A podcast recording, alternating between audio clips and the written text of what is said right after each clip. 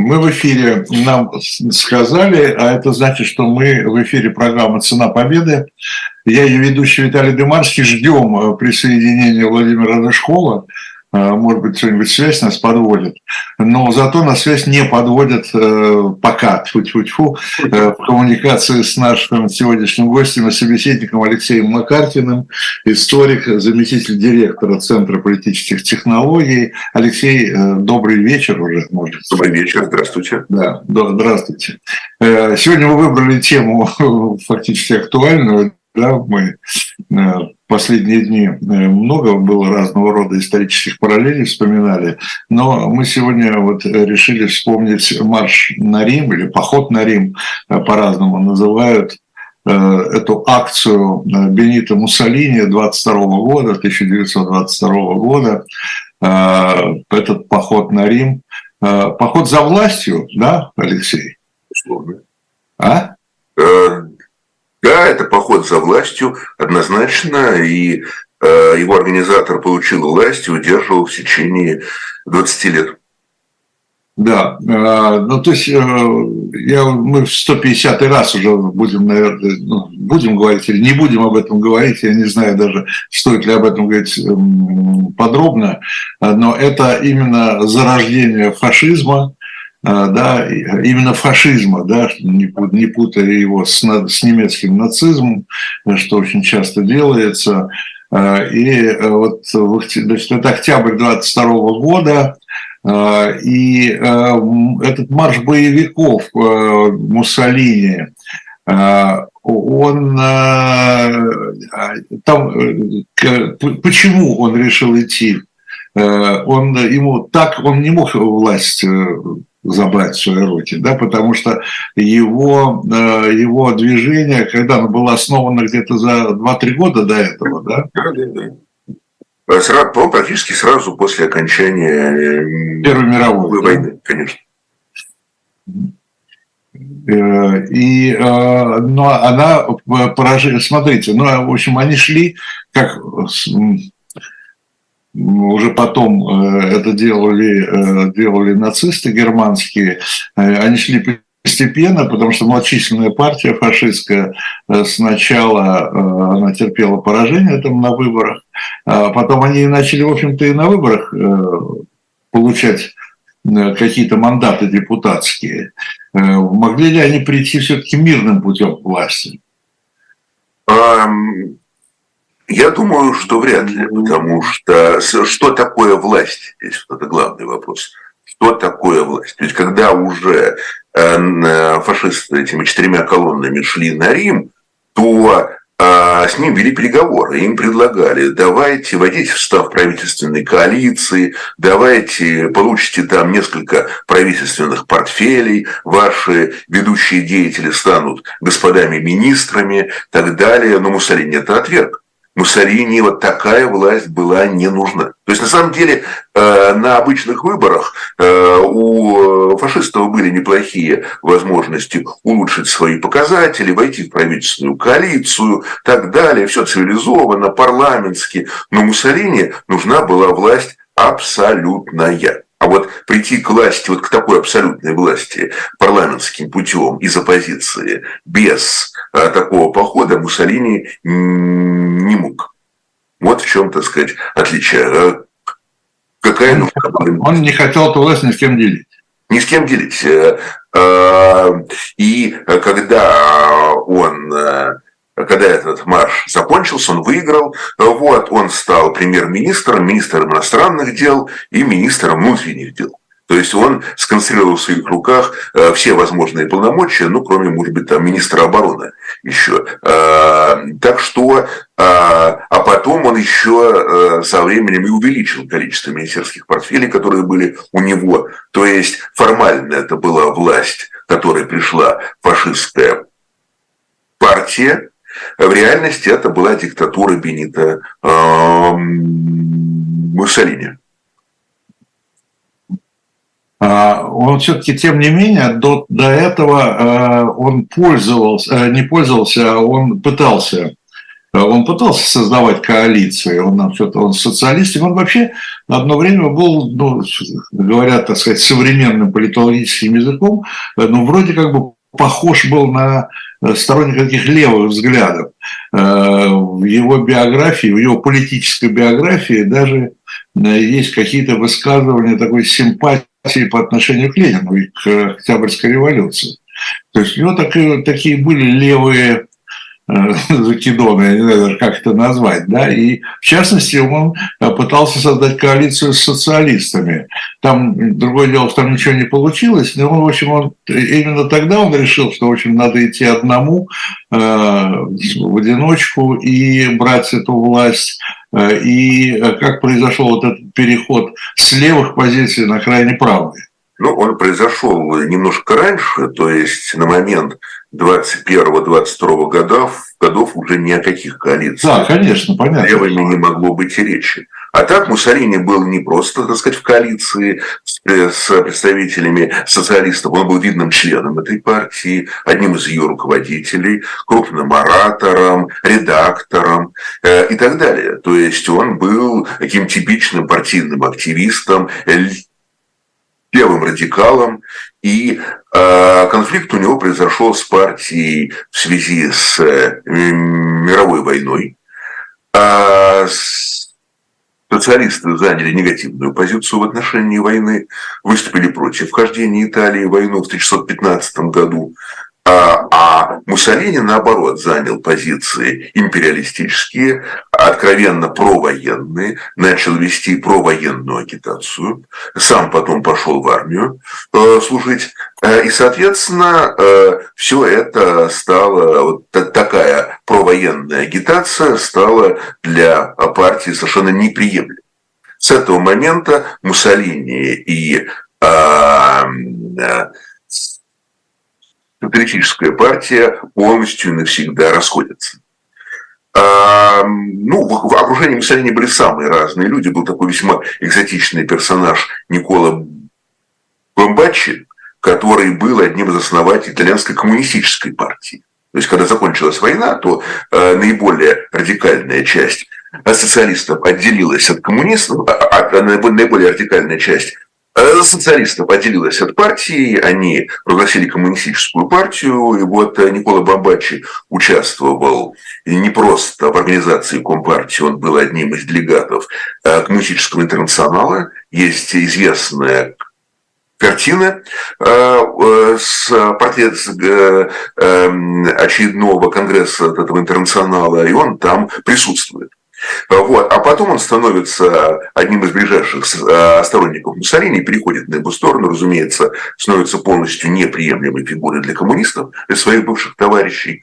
Вот. И э, Бон остается с Муссолини до самого конца. Его казнят в 1645 году почти одновременно с Бенито Муссолини. Э, участники итальянского сопротивления. Таким образом, Муссолини был отнюдь не один такой.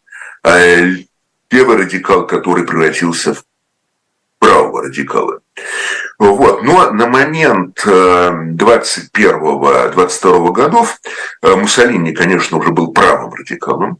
Его союзниками были представители правой части либеральной партии. Вообще в Италии, если мы посмотрим предвоенную историю, доминирующей была либеральная партия. Это партия, которая была связана с объединением Италии еще. А, в XIX э, веке была активной сторонницей объединения Италии. Э, и эта партия представляла собой такой конгломерат различных элитных групп, где были и классические либералы, были либералы-империалисты, которые активно выступали за а, колониальную экспансию. И вот, э, э, если говорить о политических союзниках Муссолини, то он как раз вот выстроил отношения с этими либералами-империалистами. Э, и они его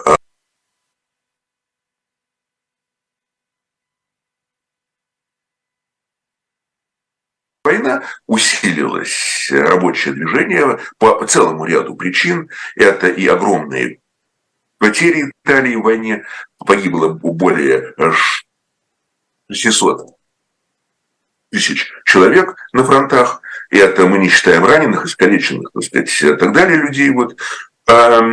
Соответственно, было влияние, конечно, Октябрьской революции в Советской России.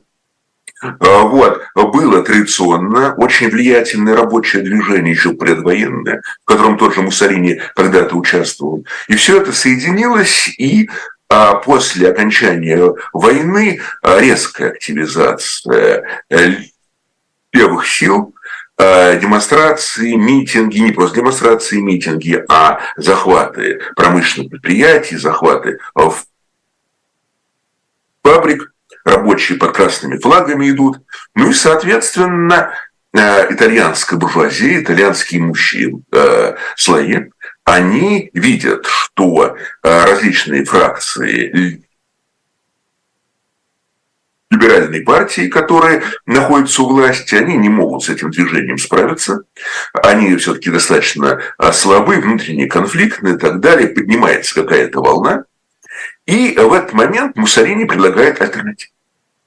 А, предлагает альтернативу, а, поднимает э, ветеранов войны, э, в значительной степени его активистами э, его партии становятся офицеры, вернувшиеся с войны, и он выступает под радикально антикоммунистическими, антилевыми, антисоциалистическими лозунгами. И тем самым привлекает на свою сторону немалое число людей, которые боялись революции. Вот. вот в данном случае он выступил в качестве такой альтернативы, и многие представители имущих класса в Италии сказали, что да здравствует Бенито Муссолини в этой ситуации. Алексей, вот такой вопрос, немножко, может чуть-чуть в сторону. Э, вообще вот это вот э, явление, переход с одних идейных позиций на других, с одних политических позиций на другие, это э, такое, э, такое идейное, я бы сказал, э, неразборчивость, да, в том смысле, что под любым флагом, но, но главное это власть, а неважно под какими, под какими знаменами. Или это все-таки крайности сходятся, что называется, левые с правыми. А я бы сказал второе скорее. А, крайности сходятся, действительно. А, не всегда, обычно они все-таки не сходятся. Понятно, да. Но бывают, э, бывают ситуации, связанные с вполне конкретными там, человеческими историями, судьбами, когда человек, придерживающийся одних радикальных взглядов, переходит на э, позиции другие, э, столь же радикальные, но с противоположным знаком. Вот у Муссолини произошло примерно то же самое. Э, там, наверное, что было? А, дело в том, что, как я уже сказал, а, итальянские левые силы, они выступали против экспансии, против колониальных захватов. Они выступали а, за то, чтобы Италия развивалась на принципах справедливости, там, чтобы там проводились радикальные реформы внутри страны в интересах там, рабочих, других э, слоев населения. А, а в то же время, в то же время, в Италии, ведь если посмотрим перед Первой мировой войной, был огромный националистический подъем. Что тогда было? У них была колониальная экспансия, они в 11 году, а, а, используя ослабление Османской империи, вошли в Африку, вторглись в Ливию, современную началась такая э, многолетняя ливийская колонизаторская эпопея, они сразу добились довольно больших военных успехов там. Ну, э, Османская империя просто к тому времени уже сильно ослабела, она уже распадалась, она уже не могла удержать mm-hmm. Свою периферию. И вот тут э, твоя армия, твои войска занимают э, такие выгодные позиции, выгодные территории, это новые возможности, глаза горят, патриоты ходят по улицам, кричат «Ура, ура!» И вот что такому радикалу делать? Его товарищи говорят, нет колониальной экспансии, нет войне, нет авантюрам.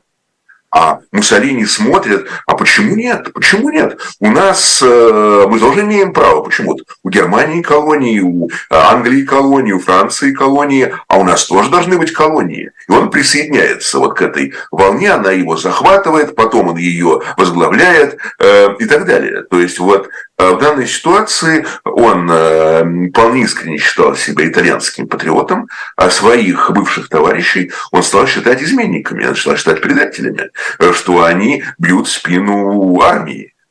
Вот. Э, ну и уже дальше мировая война. Тоже амбиции, тоже ведь Италия не просто так вступила в мировую войну.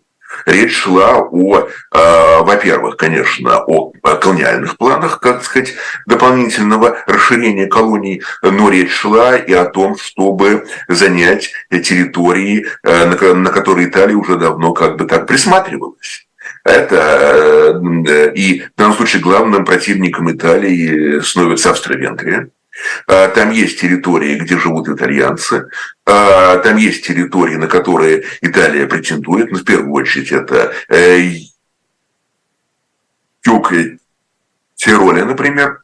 А, вот. Эм, это Истрия, ну, это э, часть современной Словении.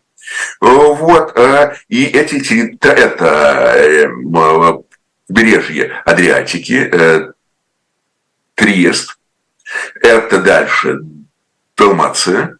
И, в общем, интересы там и планы там были довольно обширные. И вот стоит вопрос о том, что делать. Не участвовать в военных действиях, но тогда ты не получишь эти территории или участвовать э, с тем, чтобы получить или все эти территории желательно, или часть этих территорий. И вот Муссолини выступает за то, что надо закончить как бы процесс вот этого э, освобождения Италии XIX века, ведь это освобождение, оно в первую очередь было против австрийцев, против тогда австро-венгерской монархии.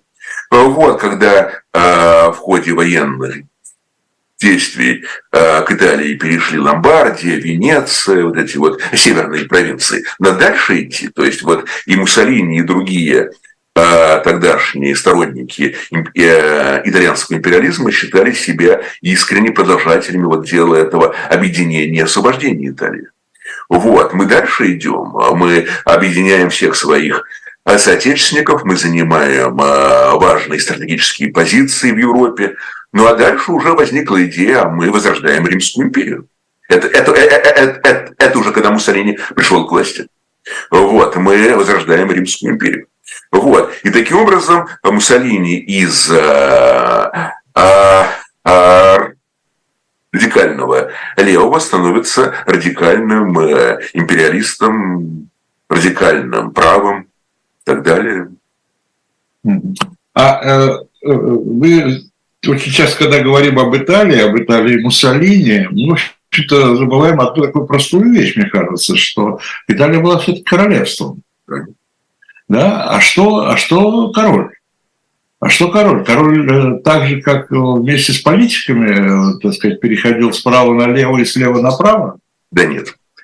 Нет. Король э, выступил за участие Италии в Первой мировой войне. В данном случае его позиция была ближе к позиции э, либералов, империалистов, таких имперских либералов. Э, вот. А, ну, конечно, что касается Муссолини, то король изначально относился к нему довольно осторожно. А, Все-таки человек раньше с левыми взглядами, бунтарь такой, человек, никогда не входивший в политическую элиту страны, э, человек, который Э, достаточно опасен, человек, который непонятно куда заведет и так далее. Поэтому э, королю было удобнее, ну как и любому человеку, который живет в такой инерционной политической конструкции, ему было куда удобнее э, с многочисленными либеральными правительствами, которые сменяли друг друга. Вот. Он и сам был далеко не радикальным человеком по своему психотипу-то. Но тут э, работало несколько факторов. Почему король таки соглашается на условия Муссолини? Ну, во-первых, конечно, король, как и э, большинство итальянских имущих классов, были, недо, был недоволен, был, а, а, опасался э, вот этих э, революций, э, захвата фабрик, красного двухлетия. Для него это было совершенно неприемлемо, для него это была большевистская революция. Вот, и поэтому, конечно, при разных вариантах, э, что предпочесть, конечно, он предпочитал здесь Бенито Муссолини. Это раз. Во-вторых, что такое была итальянская фашистская партия, э, сформированная Муссолини? Как я уже говорил, там было большое количество офицеров. То есть, по сути, это, э, э, э, то, то есть там немалое было количество офицеров военного времени, э, которые отличились на войне, которые получили в том числе высокие военные награды. Э, и они, соответственно, после войны оказались не удел. Армия, конечно, уменьшается. После войны любая армия, там происходит сокращение армии. Вот представим себе человека, он командовал взводом или ротой, или даже батальоном. То есть батальоны это больше 300 человек. А здесь он э, э, становится каким-нибудь э, мелким чиновником, клерком, адвокатом. Это еще в таком, в неплохом варианте. А может вообще на улице оказаться, потому что если он не имеет хорошего образования, допустим, он его не закончил. Вот. И вот большое количество таких офицеров, они пошли к Бенито Муссолини. Они еще к тому же были обижены тем, что Италия не получила всего по итогам войны, чего Италия, э, на что Италия рассчитывала. Э, и возник вопрос, а за что мы э, проливали кровь, за что мы воевали? То есть, ведь когда была Версальская мирная конференция, то это был, было, было там множество компромиссов на этой конференции. Интересы Италии столкнулись с вновь образованным государством, которое называлось тогда Королевство сербов, хорватов и словенцев. Это будущая Югославия. И э, вот это королевство сказало, что э, да, ну, возник вопрос о том, кому отдавать э, э, части австро-венгерской монархии. И это королевство само выдвинуло претензии на, на э, Далмацию. Это э, побережье Адриатики напротив Италии. И э, э, на Версальской конференции пошли на компромисс, что Истрия, то есть вот э, часть современной Словении, она достается Италии, а Далмация достается от королевству э, сербов, хорватов и словенцев. И те, и другие воевали, и те, и другие пострадали во время войны серьезно, и у тех, и у других были большие человеческие э, потери. И вот эм, э, организаторы Версальской конференции решили, что можно достичь такого компромисса. Но итальянцы встали против этого компромисса. Э, они были недовольны, э, и, эм, и было очень такое значимое, серьезное недовольство в армии что не удалось, что, э, ну, как, как это часто бывает, э, армейские выдвигают претензии к дипломатам, что мы воевали, мы выиграли, а вот вы не смогли обеспечить потом необходимые нам результаты в ходе мирной конференции. Вы, мы выиграли войну, а вы проиграли мир. Соответственно, там была очень острая, был, был очень острый конфликт вокруг города Фиуме, это сейчас хорватский город Риека, вот, который э, был важным э, портовым городом, на который Италия претендовала очень радикально и очень основательно, э, и столь же радикально претендовала будущая Югославия. А Фьюмы в результате итальянцы односторонне захватили, причем не государство, а итальянские активисты во главе с знаменитым поэтом Габриэле Дануцо. Эм, э, значит, а потом а, ну, надо что-то делать. Великие державы решили сделать новый компромисс, что это будет такой э, э, свободный город, который не будет ни итальянским, ни югославским. Это тоже никого не устроило. Вот. И, в общем, в результате всего этого Его Величество Виктор Эммануил Третий, король Италии, он тоже был недоволен этими результатами. Вот, он тоже здесь, как государственный деятель, как монарх, был ближе по своим взглядам к империалистам, конечно. Вот здесь. И получилась такая ситуация, что, значит, с одной стороны, страх революции, с другой стороны, империалистические взгляды королевского двора, и, и еще одна, и, и, и еще один элемент был. Значит, вот представьте себе, 22 год. А, фашисты идут на Рим. Но кто это? Например, вот мы, мы же говорим это э, часто абстрактно, а, вот, а, что это были фашисты, это были правые радикалы, ну, обычно упоминается только одно имя Бенито Муссолини, но с Бенито Муссолини шли его соратники. Э, а, кто, а вот кто были его соратники? Там, например, был генерал Эмилио де Бона, один из ближайших его соратников на тот момент, э, который отличился во время войны, командовал корпусом во время войны, был награжден высокими наградами и так далее. Еще одним ближайшим его соратником был Дэвид Пекки. Он был аристократ, он был во время войны офицер, отличился, был награжден золотой медалью. Еще один соратник был его Итало Бальба, э, который был э, фашистским активистом, организатором многочисленных насильственных акций против э, всех, кто был противником итальянского фашизма, и в то же время на войне он был офицером, тоже награжденным орденами. И вот король вызывает к себе главнокомандующего армии.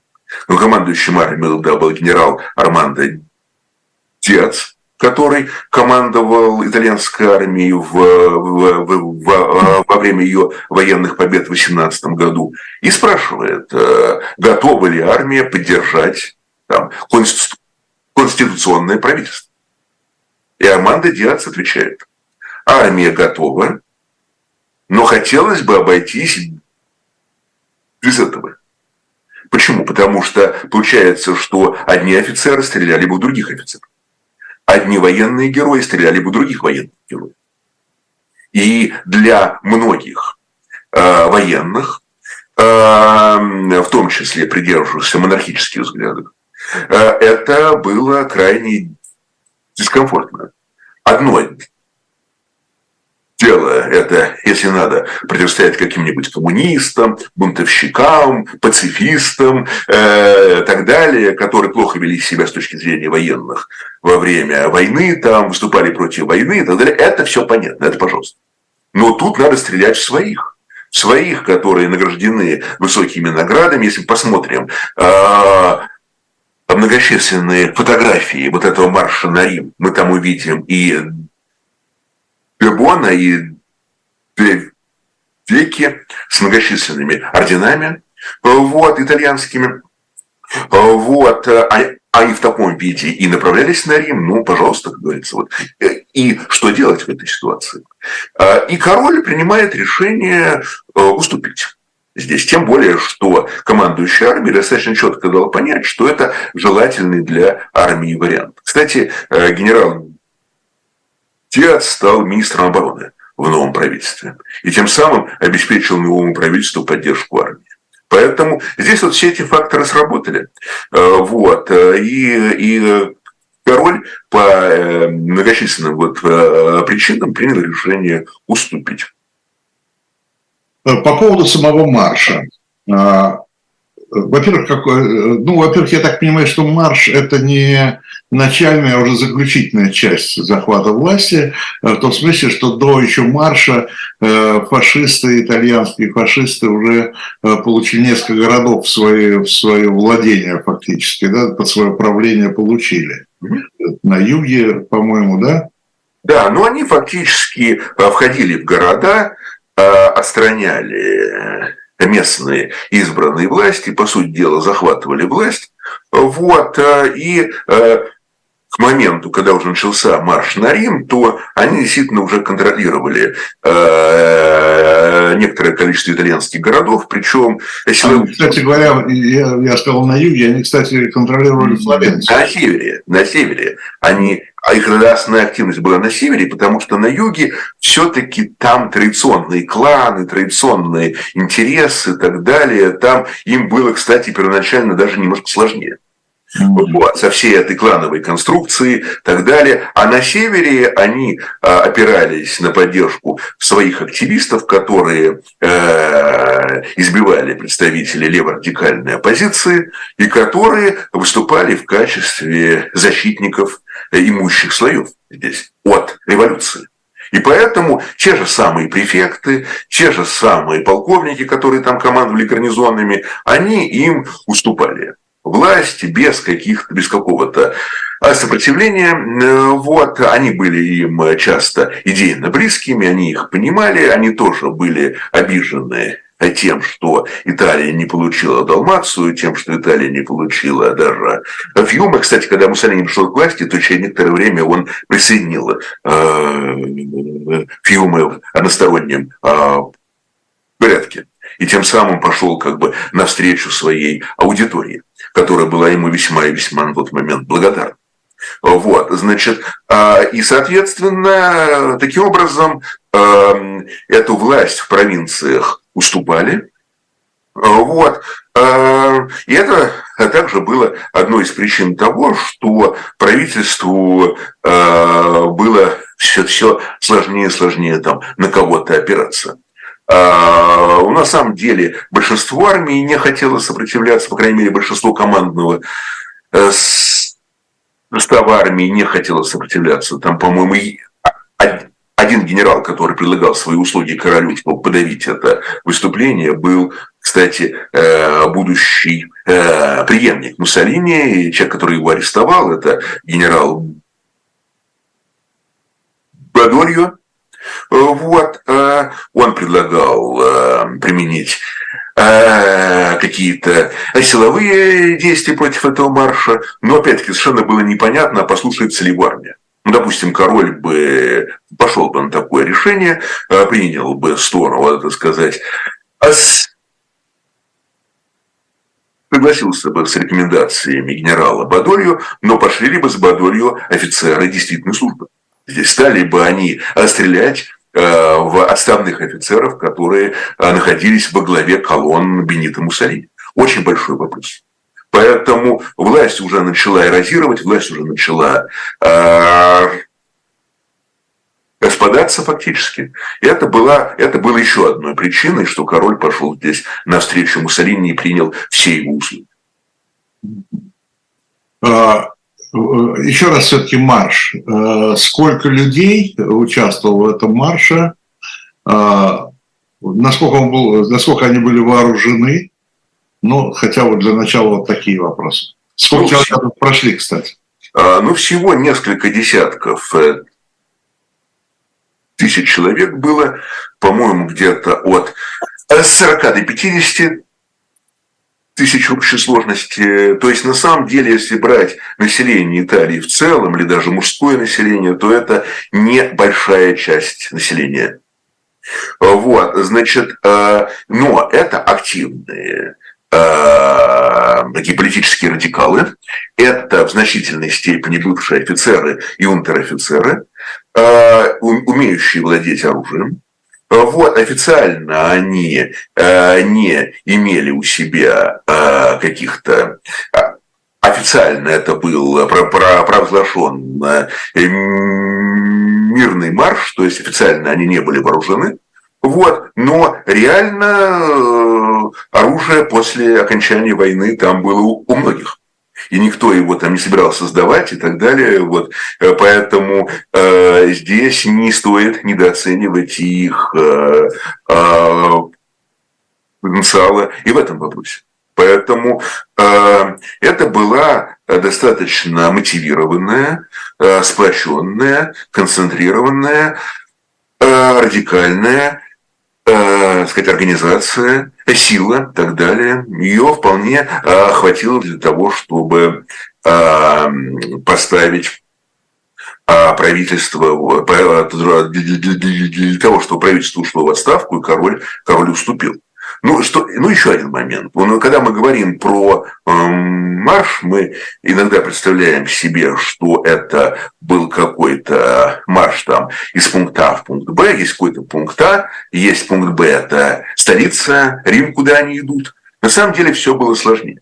Они шли из разных городов севера Италии, они шли четырьмя колоннами, как я уже говорил, и они остановились. Они остановились в нескольких десятках километров от Рима. Они, э, и фактически Бенито Муссолини здесь предъявил ультиматум.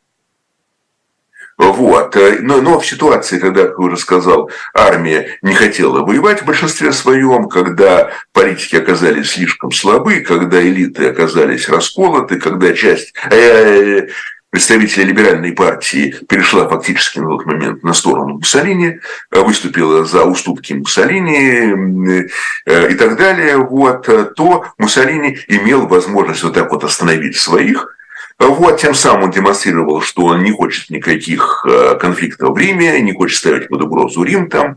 Вот, как исторический город не хочет захватывать в Рим, а потом он приехал в Рим на поезде, то есть он не э, вошел в Рим там э, в качестве марширующего, он приехал в Рим, когда, когда э, король дал ему понять в ходе переговоров, что король все уступил, то он на поезде приехал в Рим, прибыл к его величеству. Кстати, там были даже такие, такие психологические, был такой даже психологический аспект, что если тоже посмотрим на эти фотографии марша на Рим, то мы увидим, как я уже говорил, э, Де Бона и Де Веки, они при орденах, они в, э, военной э, форме. Многие участники марша также в, в вот этой вот, то есть не в, они не в военной, они в полувоенной форме, они вот этих вот а в коричневых рубашках. Э, который Муссолини сделал одним из своих э, символов своих этих вот военизированных отрядов. Э, вот. А Бенито Муссолини подчеркнуто респектабелен. Он в галстуке, он в пиджаке, он с белой рубашкой. То есть Муссолини понимал психологию Виктора Эммануила, который встречался с политиками, которые э, не были одеты в коричневые э, это, самые вот рубашки. Э, вот.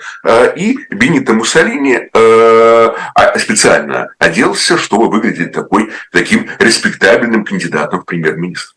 И именно таким респектабельным кандидатом в премьер-министры он прибыл в Рим не в окружении там, военных, не на грузовике, не пешком тем более. Так далее. Он прибыл на поезде и направился к его величеству королю в качестве верно поданного, не в качестве бунтовщика. Вот. Ну а король, соответственно, сделал его э, королевским премьер-министром, каковым Муссолини и был э, до э, 1943 года когда король его таки отстранил уже в совершенно другой ситуации, когда Италия уже э, ослабела, когда Италия уже терпела э, поражение во время э, Второй мировой войны, когда уже американцы были на итальянской территории, когда уже давно потеряны были африканские колонии, когда все рухнуло, вот тогда уже король Муссолини отстранил. А, Алексей, а, вот, эти колонны, которые шли к Риму, э, э, встречали ли они какое-то сопротивление? Почему, молч... Почему ничего не делала армия? Э, было ли какое-то сопротивление, недовольство или, наоборот, поддержка от гражданского населения? Э, значит, э, сопротивления практически не было, армия не сопротивлялась, потому что офицеры не хотели стрелять в офицеров.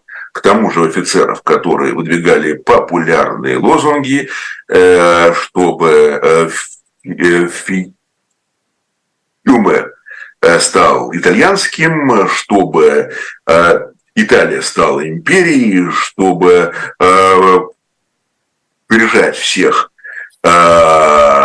агитаторов, пацифистов, социалистов, коммунистов, левых и всех прочих. А в армии эти взгляды, как уже говорил, очень многие разделяли, и поэтому сопротивляться они совершенно не хотели. И, кстати, э, потом Муссолини э, не только э, вот, командующий армией генерал Диат стал министром обороны, но и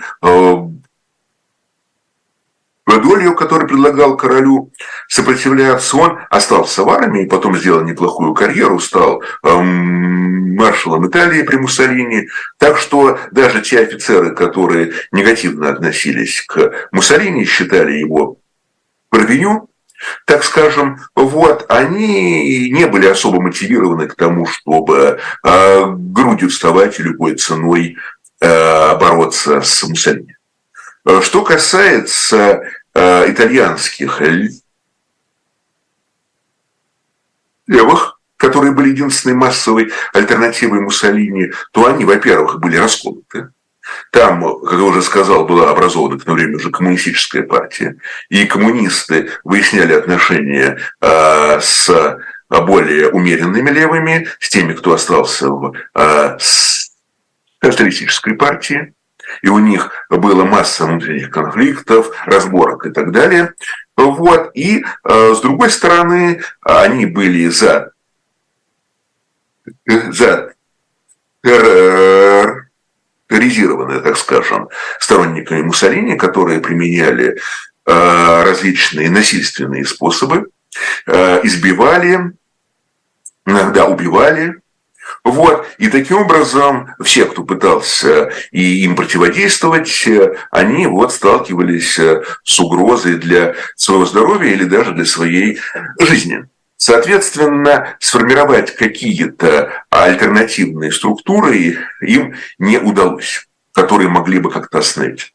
Э, если сторонники Муссолини были мотивированными и сплоченными, то здесь э, выясняли отношения, как относиться к большевикам, как относиться к коммунистическому интернационалу, э, кто у нас тут радикалы, кто у нас тут ревизионисты, реформисты и так далее. Поэтому, как и в Германии в начале 30-х годов внутренние конфликты между разными представителями левых сил, они здесь тоже сыграли свою негативную роль.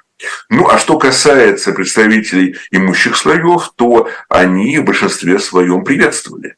Они видели в Муссолини такого сильного человека, который наведет порядок.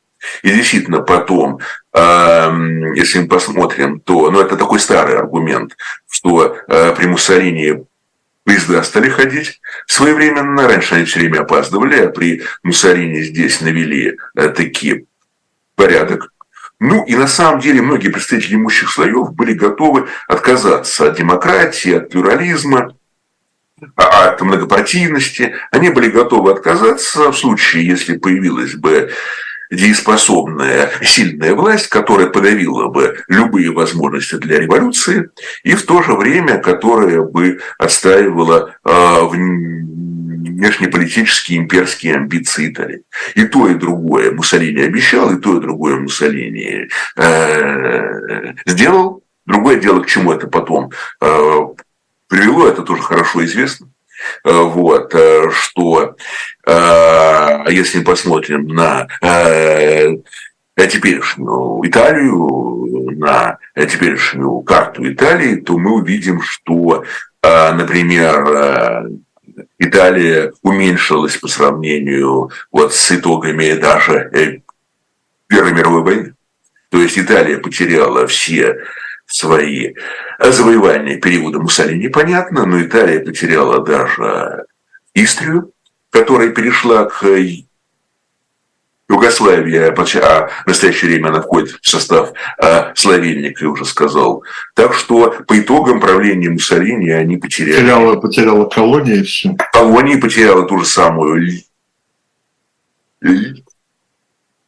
Ливию потеряла которую еще до Первой мировой войны стала захватывать. Э, все колонии потеряла, конечно. Вот, то есть, э, на самом... Ну, но, но, конечно, в 22 году никто об этом и э, никто такое и не мог, и не мог предположить. В 22 году были амбиции, в 22 году были большие ожидания, имперские ожидания. Вот, и связывались они именно с персоной Бенита Муссолини. Поэтому э, здесь э, э, никакого реального сопротивления оказано уже не было. Это потом уже, постфактум, когда стало видно, что Муссолини не просто, так сказать, очередной премьер-министр, там может быть какой-нибудь немножко экзотичный, более твердый, там, более радикальный, но после того, как Муссолини начал уже устанавливать а, свою диктатуру во всех сферах, а, вот, там э, э, целый ряд итальянских политиков выступили против него, Эм, активизировалась парламентская оппозиция, которая была недовольна тем, как Муссолини устанавливает свой режим. Вот. Но к тому времени Муссолини уже утвердился у власти, уже договорился с королем уже окончательно вот, эм, о э, том, что э, Муссолини является, э, так скажем, опорой престолы. Вот. Ну и эта оппозиция оказалась слишком слаба, опять-таки слишком внутренне конфликтной еще, э, для того, чтобы как-то эффективно противодействовать Бенито Муссолини. И такой вопрос. Вот эти вот чернорубашечники, это были... Чернорубашечники. Я сказал, что у них были коричневые рубашки, на самом деле черные были рубашки, конечно, да. Э, вот эти, да, ну да, вот эти рубашечники, они, э, это, они, у них был, какой у них был статус? Собственно говоря, боевое крыло партии, да? А, да, боевое крыло партии, но потом оно приобрело официальный характер. То есть, когда фашисты пришли к власти, то это боевое крыло было а, было официализировано в национальную фашистскую милицию. Вот, и эта национальная фашистская милиция функционировала вплоть до конца правления Бенита Муссолини. Э, э, она получила... Параллель, параллельно с этими фашистическими структурами. А, параллель, параллель, а, параллельно армии.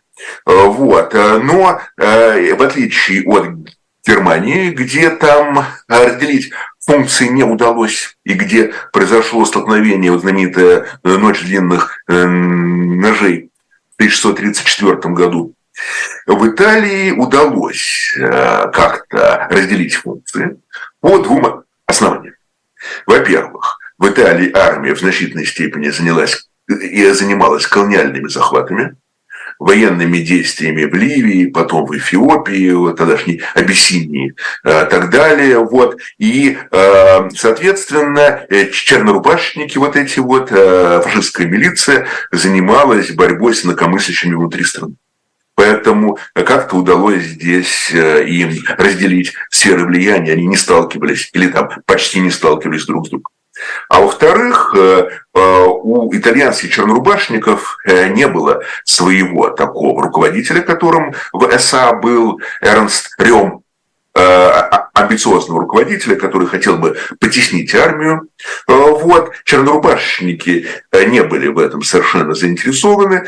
Руководители чернорубашечников Муссолини довольно часто менял вот, чтобы никто из них э, не мог слишком э, стать влиятельным и получить какой-то собственный автономный властный ресурс и так далее. Поэтому чернорубашники полностью подчинялись одному человеку, Бенито Муссолини. И в связи с этим э, там, конечно, были элементы конфликтов, там напряжения, они усиливались уже к окончанию э, правления Муссолини, э, когда военные начали от Муссолини дистанцироваться после многочисленных неудач Италии во Второй мировой войне. Ну, чернорубашникам дистанцироваться было некуда, они были слишком связаны с режимом Муссолини. Вот. А, но это была уже совсем другая история. В 20-е-30-е годы Муссолини в качестве такого главного арбитра он смог сделать так, что свои интересы были у армии, свои интересы были у чернорубашников, он их все интегрировал. А еще такой вопрос. Вот мы все говорим про Муссолини диктатор, диктатор, диктатуру установил. Как я понимаю, там э, масштаб репрессий был э, не впечатляющий. Он, ну, ну, с чем сравнивать? Да, он был достаточно, при всем при том, это был довольно мягкий режим.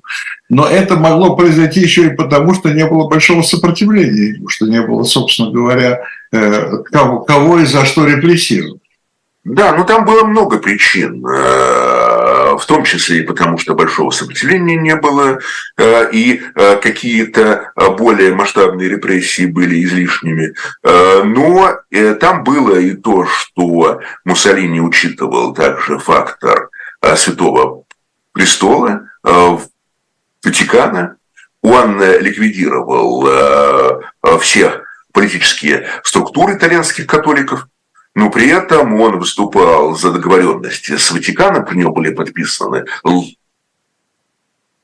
Латеранские соглашения, которые э, обеспечили статус Ватикана и урегулировали его отношения с итальянским государством. И опять-таки Муссолини здесь не был заинтересован в том, чтобы слишком полностью уничтожать всякое, так сказать, а, всяких католических деятелей, католических интеллектуалов и так далее, вот, потому что это вызвало бы а, проблемы в отношении с католической церковью. Он этого тоже не хотел. Вот. А плюс немалая часть эмигрировала, его противников, ушла в эмиграцию. Кстати, потом некоторых из них убивали. А вот эти э, чернорубашники, агенты э, муссолиневского режима, э, вот, были убиты такие итальянские интеллектуалы, левые братья Расселли. Вот, э, ну это потом показал Бертолуччи в фильме «Конформист». Вот э, как примерно это происходило. Вот. Э, так что в данной ситуации Муссолини исходил из того, что какие-то ультрарадикальные репрессии, они избыточны, но, в общем-то, репрессий в этом режиме хватало и запрет партии, и а, отмена прямых парламентских выборов, замена их на корпоративный парламент, который формировался по указанию Муссолини, и отмена свободы слова, и запреты на а, профессию и так далее, и э, итальянских оппозиционеров э, и в тюрьмы сажали, и высылали на острова. Так что, э, ну, э, собственно говоря, э, с с чем сравнивать? Если сравнивать с итальянским э, либеральным правительством, то количество репрессий, конечно, было во много раз больше. Это был э, тоталитарный режим. Вот. Но если сравнивать, конечно, с нацистской Германией, то режим э, был более умеренным, хотя потом под влиянием нацистской Германии он все более он еще более ужесточался, радикализировался и так далее. Ну вот Алексей э, вспомнил фильм «Конформист». Э, блистательный фильм э, с Трентиньяном в главной роли. Э, очень советую посмотреть. Он, по-моему, вечно актуальный, этот фильм. Да, в общем, да. Да. Э, ну и раз уж мы начали советовать вам, что посмотреть, я вам еще и посоветую, что почитать. Э, как раз в тему нашей программы «Цена победы» э, вышел июльский номер журнала э, «Дилетант», где главная тема, ну там, как всегда, много рубрик, много разных